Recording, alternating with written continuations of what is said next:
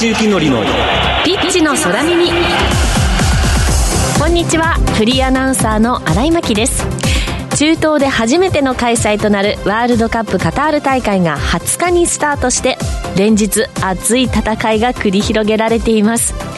今夜は長年サッカーを中心に取材活動をしてきた日本経済新聞の竹地幸則編集委員がオンラインで現地からリポートしてくださいます。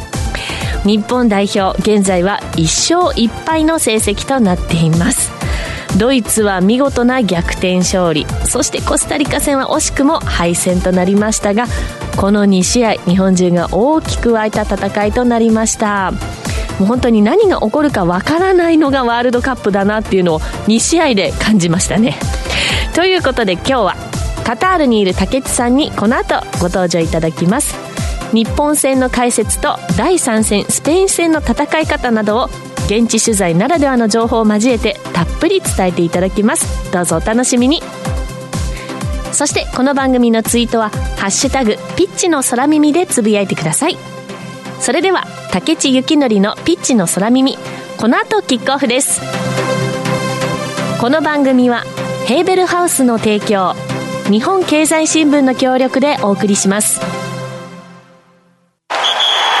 帰る場所があるから戦える。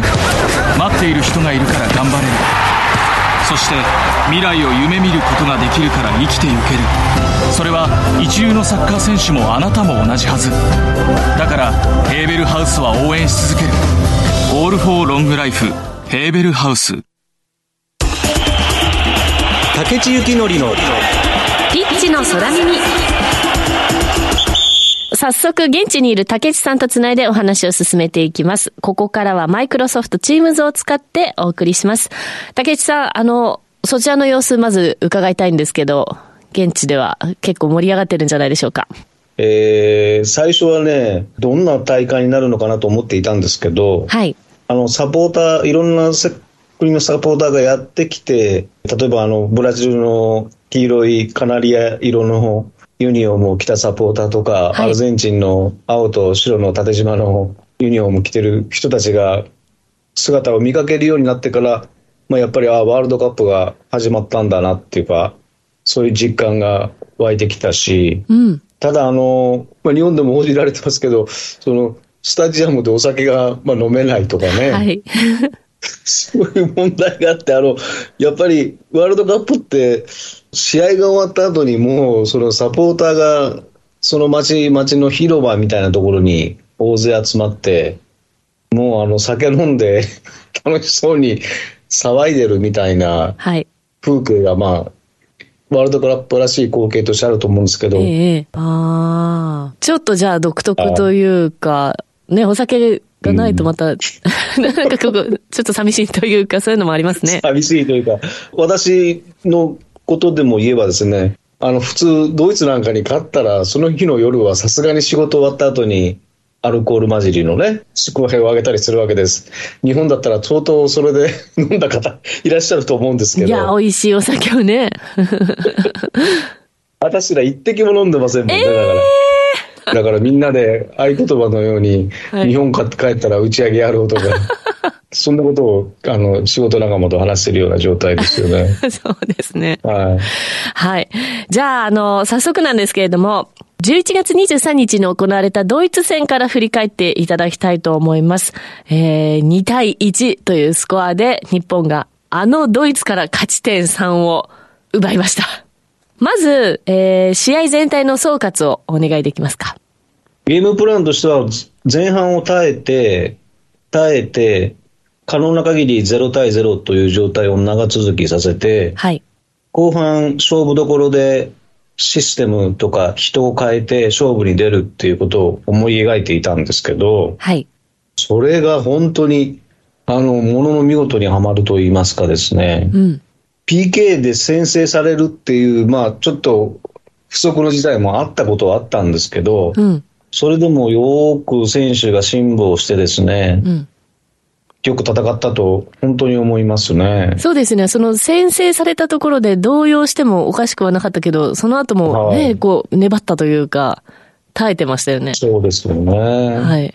だからあの、まずはもう守りからしっかりやっていこうじゃないかっていうことが、まず良かったっていうことが1点と、はい。そのままで、まあ、ずっと行って、0-0ないし0-1で、試合を終わらせるんじゃなくて、どっかのタイミングで森保監督が、その、追いつこうとか、あるいは追い、あわよくば追い抜こうと考えていたっていうことが、また素晴らしくてですね。はい。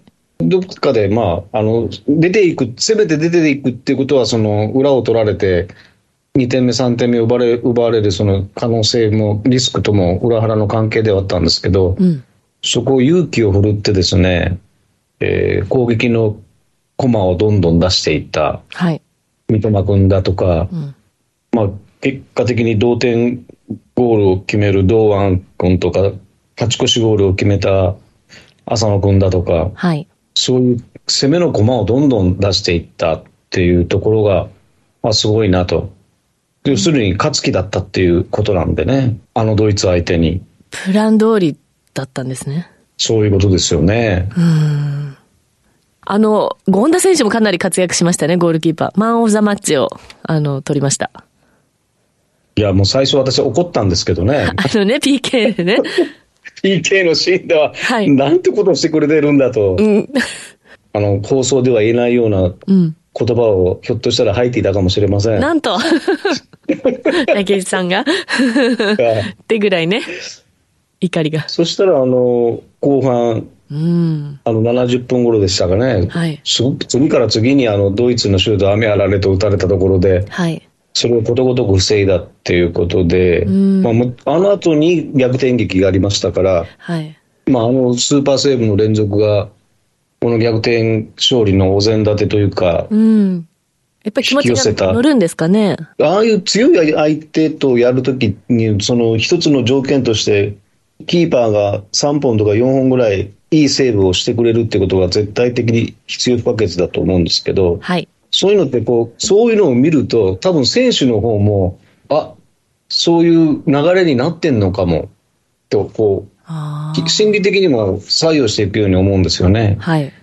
で、あの、その前に、ギュンドアンっていう、向こうの中盤の選手、あの、先制の PK 決めた選手ですよね。はい。あの選手が放ったシュートがゴールポストに当たって、2対0になるのが防ぐことができたんですけど、ゴールポストのおかげで。はいはいはい。ああいうのを見ても、あれ、月があるかも、こちらに、ってこう、思えるんですよね。はいはいはい。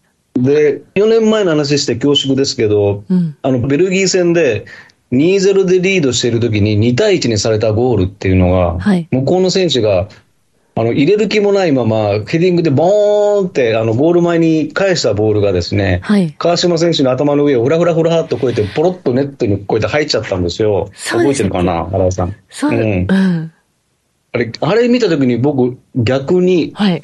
あの、ゴールポスト、今回のゴールポストは逆に、こんなシュートってか、シュートでもないヘディングの一撃が、あの、入っちゃうんだと思った瞬間にう、ん。なんか、やばいなと思ったんですよ。確かに。月がねえなっていうか、あの、向こうに、こう、月が行っちゃうんじゃないかっていうことで、なんか、うん。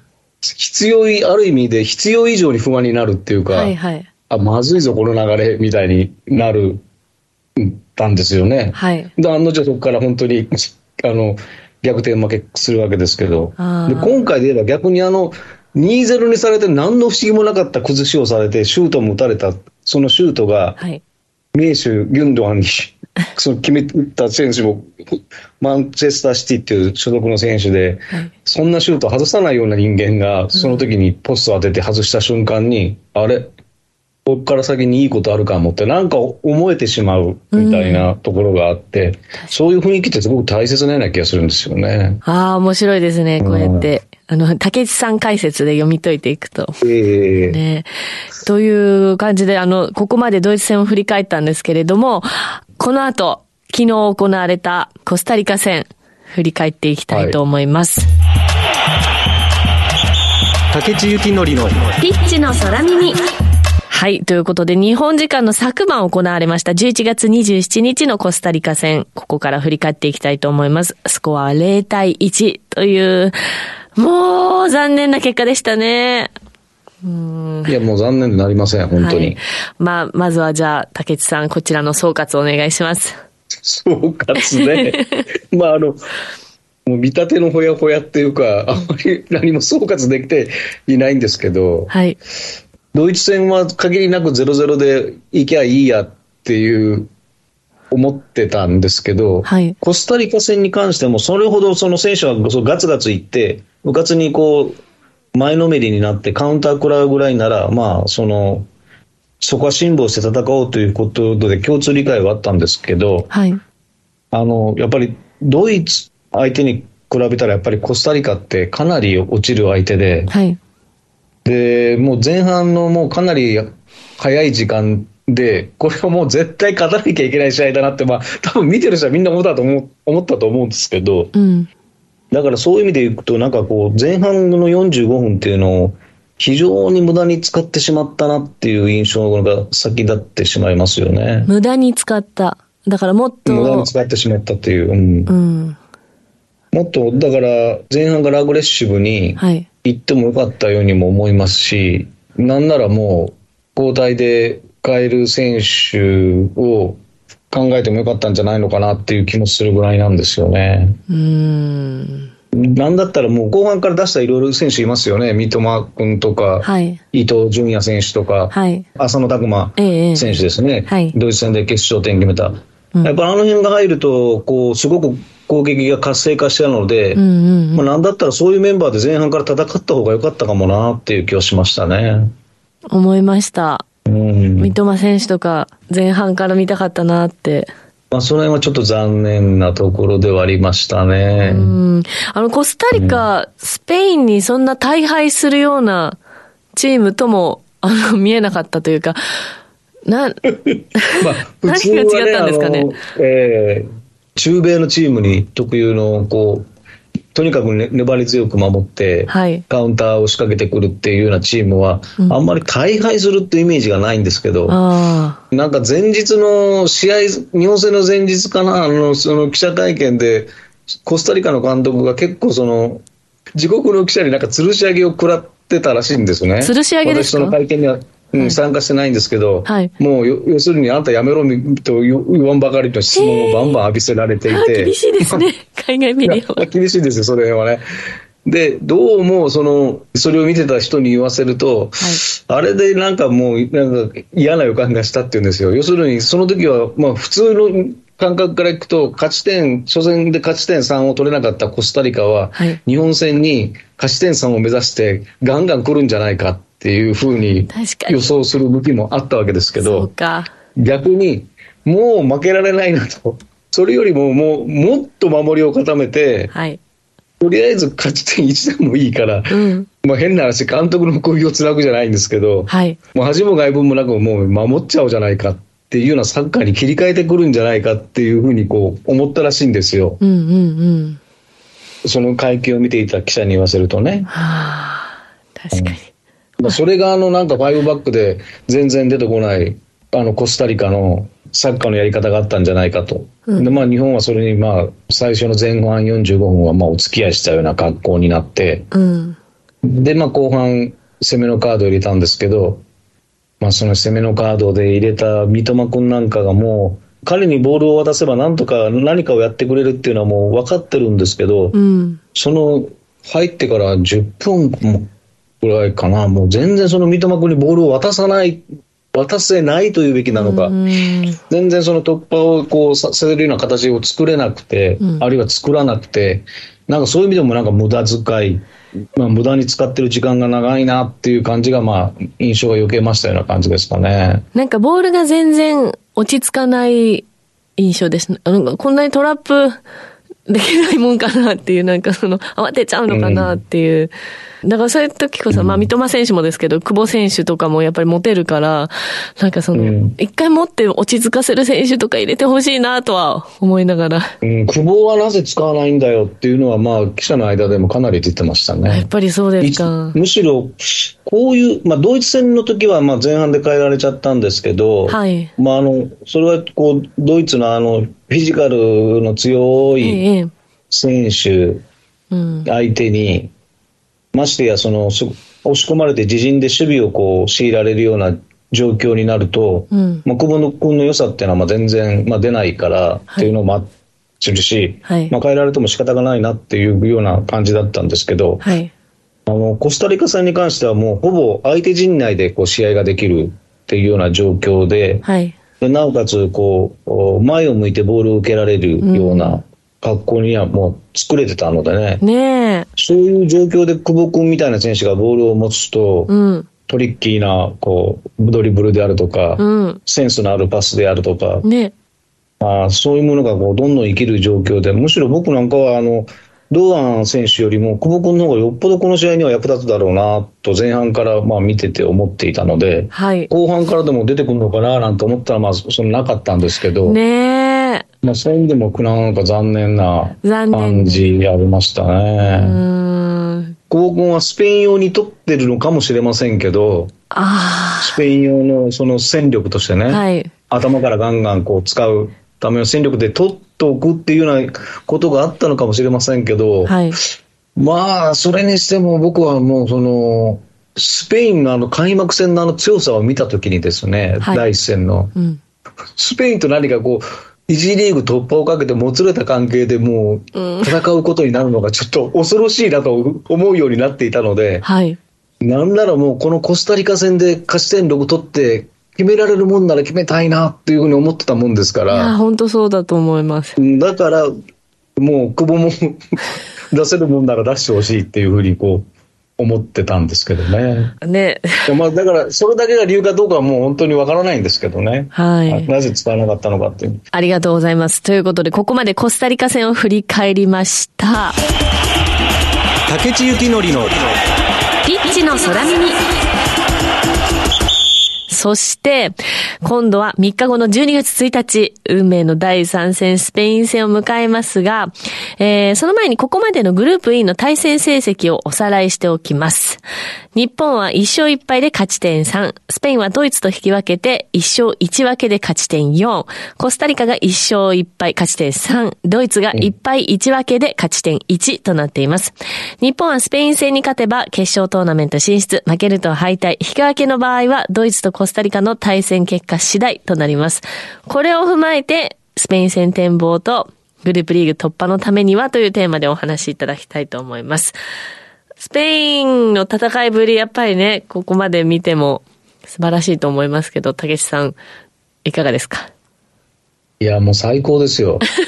本当に優勝しそうですよね。あの、ヨーロッパのサッカーにはその、ユーロっていう、欧州選手権っていう、すごい、あの、ヨーロッパの予選を勝ち抜いたチームだけでやるんで、ワールドカップより多分、あの、レベルは高いだろうって言われてる大会があって、はい。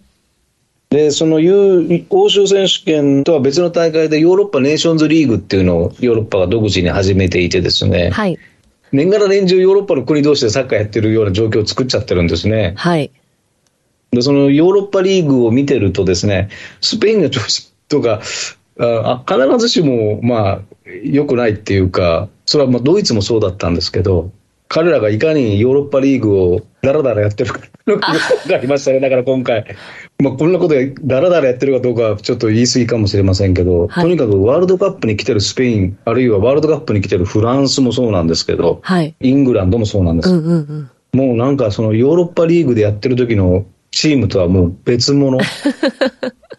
もうすごくシリアスだし、うん。テンションがもうすごく張り詰められていっていてですね。もうなんか好きないなっていう感じがもうするんですよね。へえ、かっこいいですね。うんうん。だから、ドイツ相手にでもパンパンパンパンもうパスを回して、はい。思うがままにパスをつなぎながら攻めていくっていうあの、はい。スペインの姿を見たときに、うん。いやいや、これ、立ち向かうのは相当大変だなっていうふうには思いました。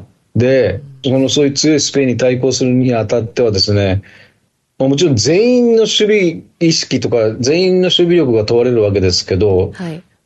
当然ながら最終ラインのかかる負担っていうのがものすごく高くなると思うんですね。うんうんうん。で、その最終ラインの負担を考えたときに、コスタリカ戦を怪我で使えなかったうん右サイドバックの酒井宏樹っていう選手と、はい。冨安健洋君っていうそのうん。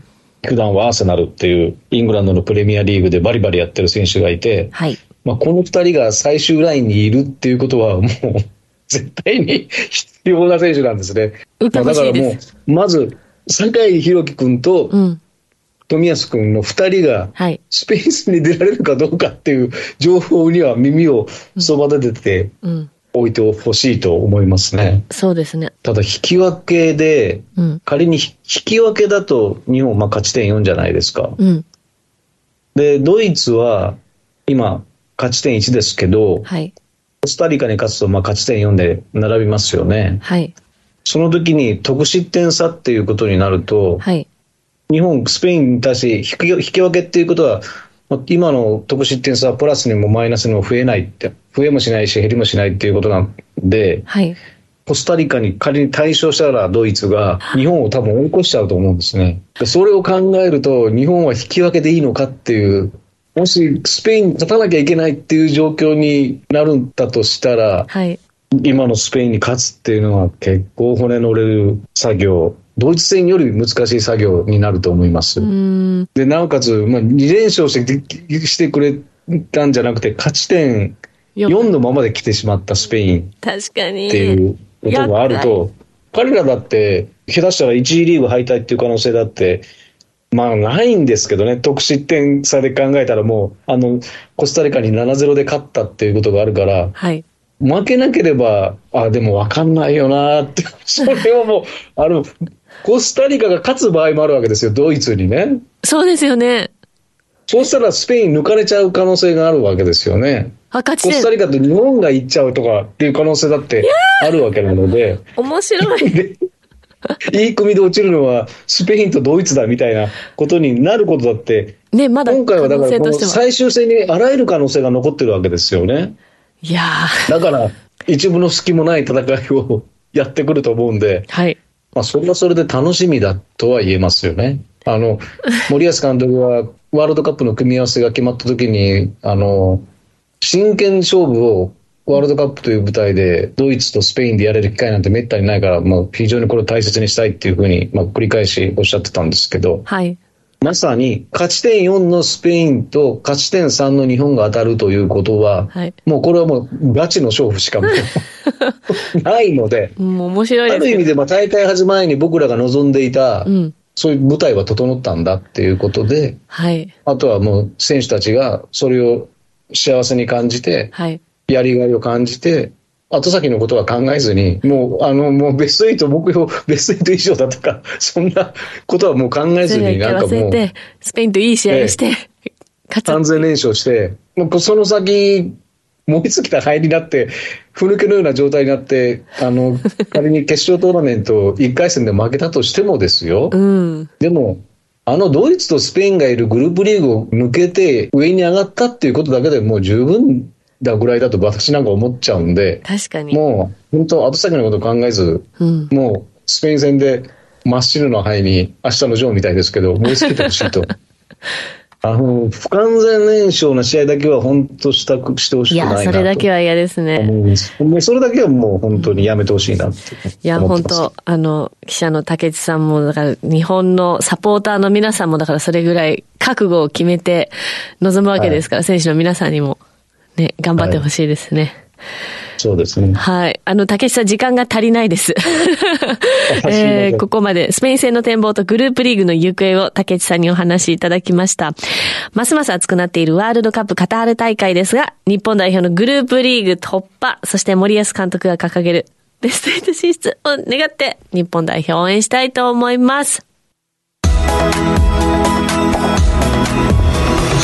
さあ今日はですね現地のカタールで取材されている竹地さんにドイツ戦コスタリカ戦の、えー振り返りとそれからスペインの展望などをお話しいただきました。あの最後になるんですけれども今日言い残したこととかあったりしますか？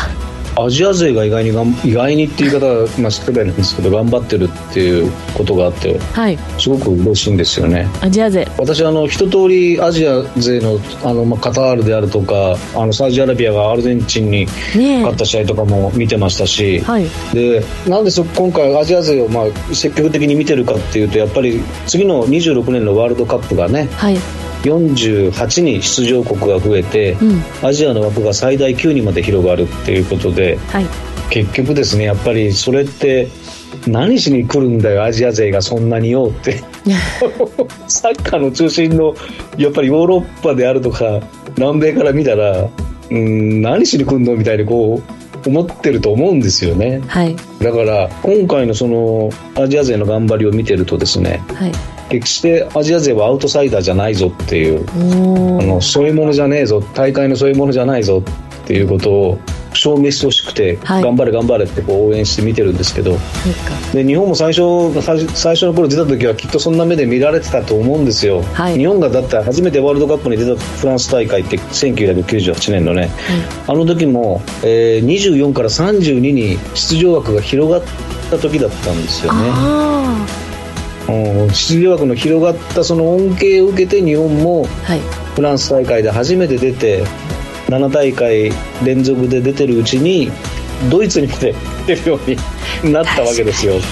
そううんかだからそれを思うとね、うん。あの拡大する枠に伴って出てくる多分東南アジアの国であるとか中東の国も含めてそういうところから20年後に、まあ、今の日本のようになんて言ったらまた偉そうなって言われちゃうんですけど。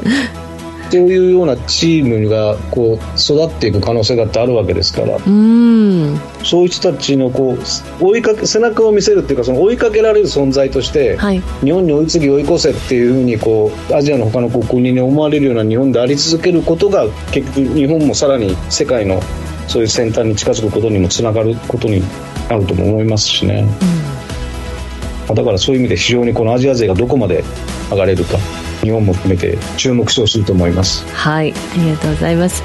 さあ、ということで、番組はラジコのタイムフリー機能によって放送後も1週間お聞きいただけます。そしてラジコには番組を SNS でシェアする機能があります。ぜひ番組を拡散してください。放送後に、ポッドキャストでも配信します。さあ、そして次回の放送は12月19日の月曜日、ちょうどワールドカップフィナーレの直後の日です。だからその時にまたね、どうなっているか。その時も竹地さんは現地にいらっしゃるということなので、えーリモートでお送りしますので、どうぞお楽しみに。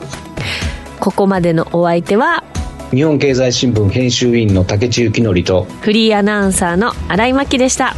ここまではマイクロソフト Teams を使ってお届けしました。この番組はヘーベルハウスの提供、日本経済新聞の協力でお送りしました。